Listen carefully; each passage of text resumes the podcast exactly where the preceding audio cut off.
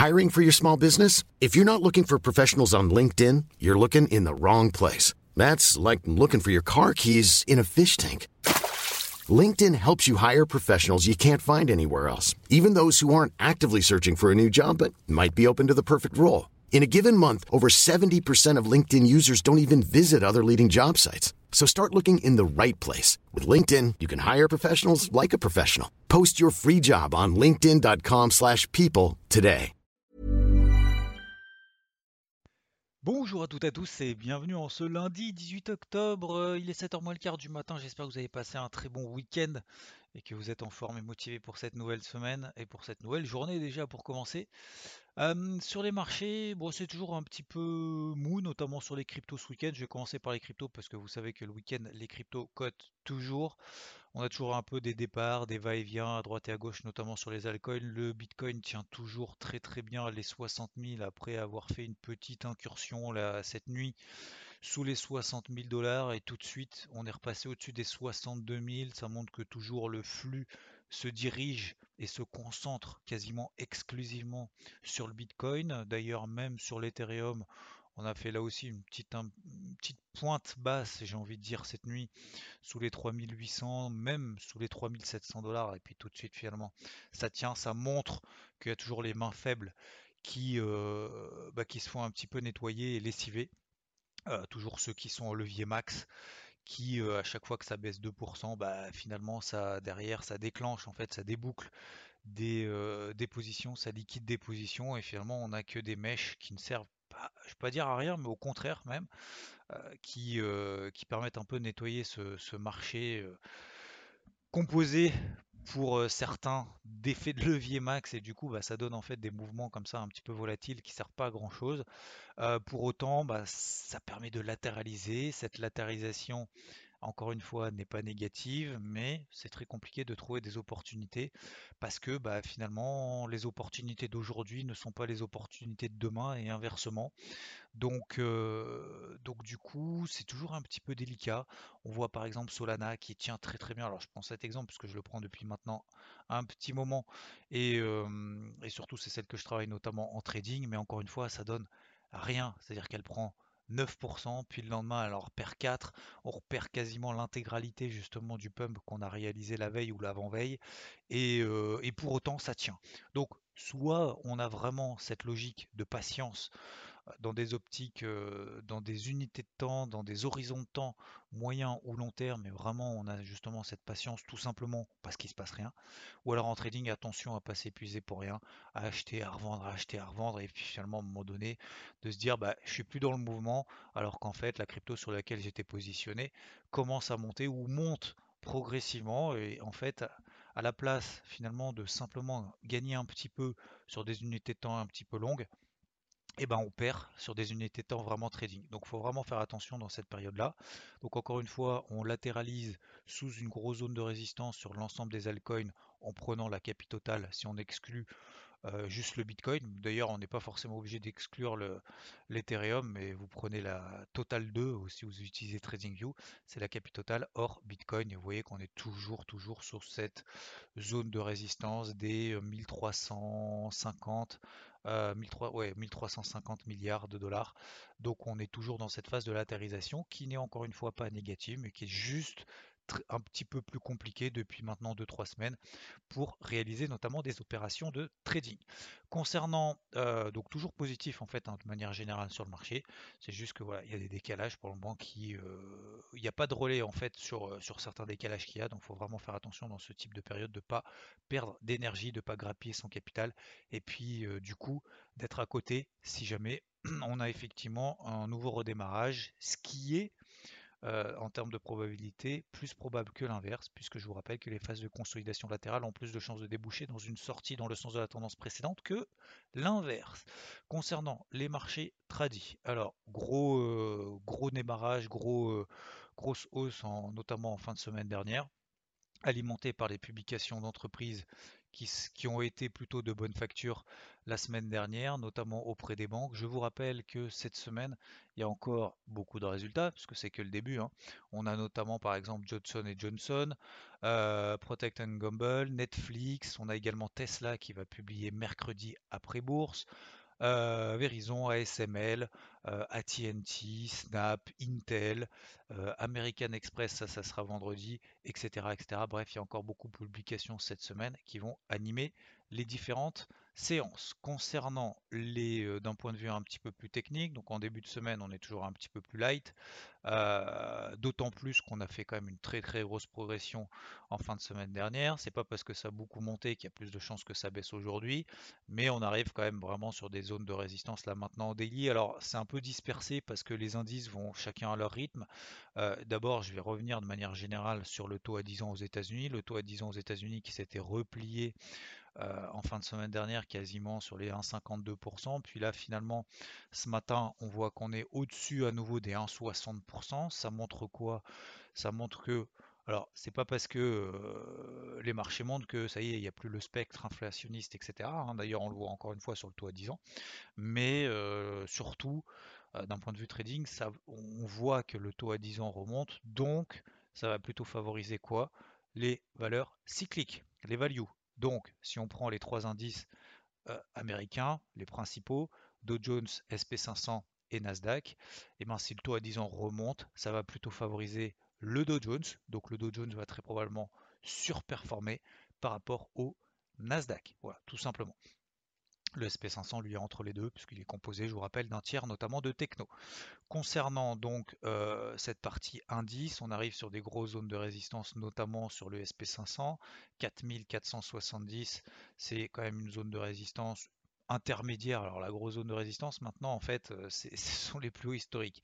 Mais cette zone de résistance des 4470 c'était une zone intermédiaire qui avait été constituée notamment fin du mois de septembre qui derrière d'ailleurs avait entraîné notamment un peu une chute, un peu, on va dire plutôt un pic de volatilité sur l'ensemble des indices. Donc là, il va falloir un peu s'armer de patience, euh, ne pas forcément insister dans un sens ou dans l'autre, le temps de voir un petit peu si le marché a cette capacité de poursuivre dans le sens du flux qu'il a opéré en fin de semaine dernière ou l'inverse. Là, malheureusement, pour le moment, j'ai absolument pas la réponse. Donc, euh, je préfère pour le moment ne pas avoir d'hypothèse principale de travail, que ce soit à la vente ou l'achat. Ce qui est certain, c'est que pour retourner, et on l'avait vu dimanche dans le débrief hebdo, je fais une petite parenthèse, un grand merci à vous de votre accueil encore une fois et de votre soutien dans tout ce qui est partagé, parce qu'encore une fois, c'est pas que moi, hein, c'est l'ensemble de l'équipe, FT notamment qui fait le tout de montage de A à Z, Charles qui m'aide beaucoup également euh, dans, le, dans la recherche notamment d'informations. Et hum, donc euh, fermeture de la parenthèse. Donc euh, pour retourner ce flux-là, eh ben, il va falloir sur l'unité de temps, donc notamment daily, pour pouvoir invalider ce flux-là, il va falloir au moins faire une clôture, au moins une clôture sous les plus bas de la veille. Donc ça fait loin, certes, pour pouvoir rentrer une position short, mais en tout cas, si on travaille notamment des grandes tendances, il va falloir effectivement au moins confirmer un, vais pas dire un retournement. Le but c'est pas forcément de rechercher un retournement de tendance, mais le but c'est de se dire ok, mon point de repère en fait, mon, niveau de polarité, mon, seuil clé de polarité, c'est les plus bas de la, de la, de la séance précédente. Et si on clôture là en dessous, là il peut se passer effectivement quelque chose sur le marché. Mais en l'occurrence, pour le moment, non. On est peut-être simplement dans des phases de latérisation. On va voir un petit peu ce que le marché a dans le ventre et essayer plutôt en fait de travailler des grosses zones d'entrée, notamment en horaire. Là, de toute façon, en swing, c'est plié, c'est mort. C'est-à-dire qu'en swing, euh, on a vu déjà il y a trois semaines, euh, trois, quatre semaines, on avait des gros niveaux hebdomadaires qui étaient ralliés. Euh, beaucoup pensaient qu'on allait les péter à coup sûr et qu'on allait euh, zéro, euh, enfin pas zéro, j'exagère toujours un petit peu, excusez-moi, mais, mais qu'on allait s'effondrer, etc., etc., ce qui n'est pas le cas. Donc là maintenant, effectivement, entrer maintenant en swing finalement à quelques pourcents des records historiques, ça va être très délicat. Donc on va privilégier l'horaire sur des replis pour des achats, peut-être sur des accélérations, sur des zones de résistance qui seront un petit peu constituées un petit peu plus tard pour travailler plutôt des ventes, mais je pense qu'il va falloir simplement se focaliser sur l'intraday, donc sur des signaux horaires ou des signaux H4. Concernant euh, le plan, j'ai pas de point d'entrée spécifique pour le moment. Je vais travailler un peu mes zones ce matin, notamment l'aide du carnet de bord, comme vous le savez, comme chaque début de semaine, ce qui nous permettra derrière de déterminer justement des points d'entrée. Ça peut aussi nous permettre de, déterminer des phases de range, comme on l'a fait en fait la semaine dernière, c'est-à-dire que moi ça me dérange pas en début de semaine de pas forcément savoir si je vais plutôt privilégier les achats ou les ventes, mais si je vois qu'il y a des ranges qui sont constitués, comme on l'a vu la semaine dernière, notamment sur le Nasdaq, entre 14008 et 14006 et de me dire tout simplement, bah voilà, on a un range. Dès qu'on s'extrait de ce range, bah je vais suivre en fait la foule, tout simplement. Donc ça nous a donné euh, comme trade 14800, 15000 sur le Nasdaq. Voilà, donc on a 15100. Euh, c'était euh, pour moi à peu près la, seule chose à faire, plutôt que d'essayer soit de s'opposer au flux haussier, soit tout simplement d'être convaincu qu'on allait rallier tout de suite les records historiques. Donc on a des zones de résistance un petit peu à droite et à gauche, on reviendra bien évidemment tout au long de cette semaine, soit au travers du Morning Moon et bien évidemment aujourd'hui au travers du carnet de bord. Le Nikkei tient bien quand bien même il a fait cette nuit une petite phase de latéralisation aussi horizontale, donc c'est pour ça que c'est pas forcément décidé pour le moment. On a le dollar qui est en train de je vais pas dire de se reprendre, mais simplement aussi en train de latéraliser, latéraliser pardon, après avoir euh, s'être replié un peu en fin de semaine dernière. Donc pas non plus d'aversion au risque. On le voit bien évidemment sur les indices. Hein. Pas besoin de regarder le dollar pour le savoir. Et l'or et l'argent qui avaient bien pumpé, qui avaient bien, bien réagi en fin de semaine. L'or a quasiment tout retracé. Alors d'ailleurs, c'était sur l'or que j'avais pris mon premier renfort pour faire entre 1775 et 1800 dollars. Et puis finalement, là, on est revenu sous les 1770 dollars.